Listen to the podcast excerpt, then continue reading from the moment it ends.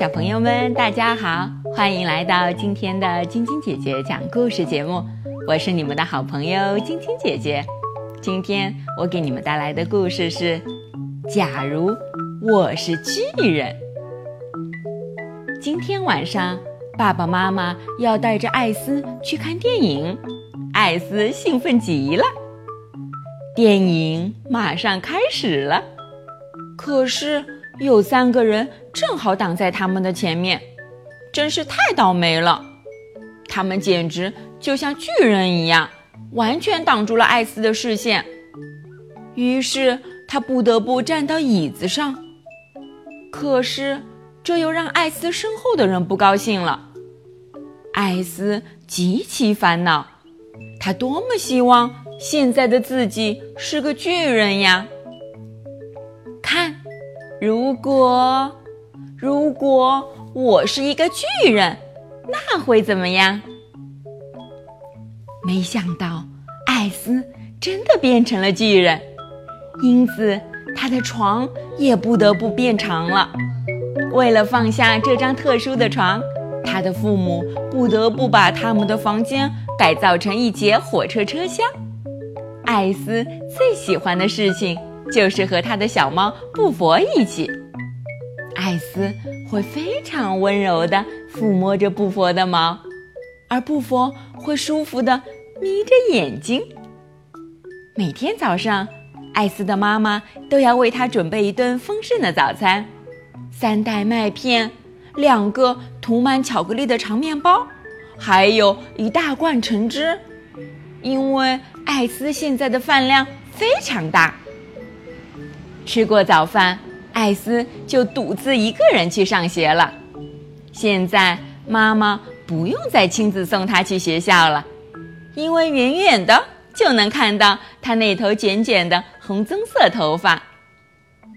嘘，其实艾斯的心里藏着一个秘密，那就是他每天。都带着布佛去上学，他把它藏在口袋里，一路爱抚着他那可爱的小猫咪。艾斯来到教室里，像往常一样坐在了第一排，因为他特别喜欢他的班主任。但是他的同学们可不高兴了，大声抗议道：“老师，我们看不见了，艾斯把黑板都挡住了。”艾斯，快走开！你真讨厌。你是不是忘记你是巨人了？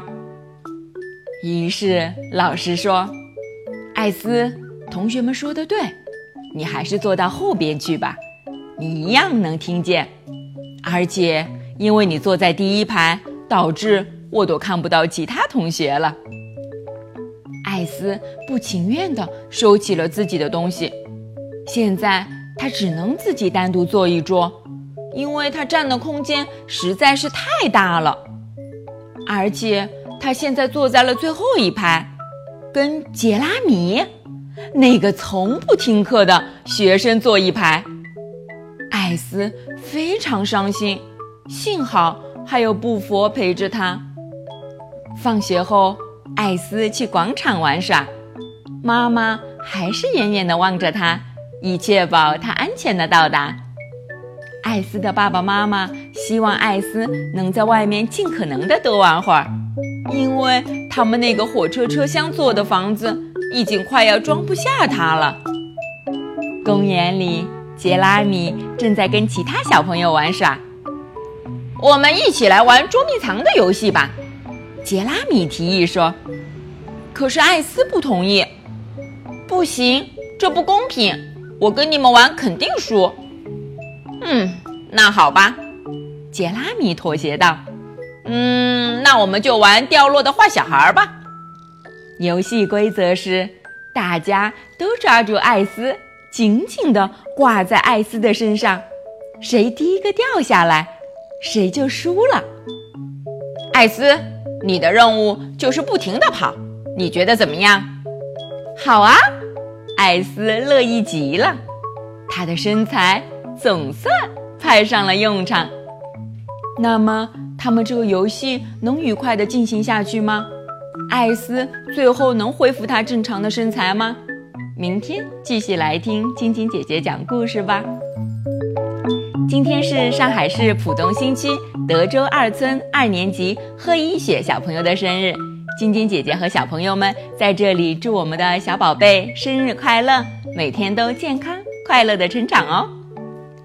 喜欢晶晶姐姐讲故事节目的朋友们，可以关注微信公众号“飞视频”。收看我们为爸比和小朋友们精心准备的《爸爸来了》系列亲子节目，也可以通过各大音频网站收听晶晶姐姐讲故事电台广播。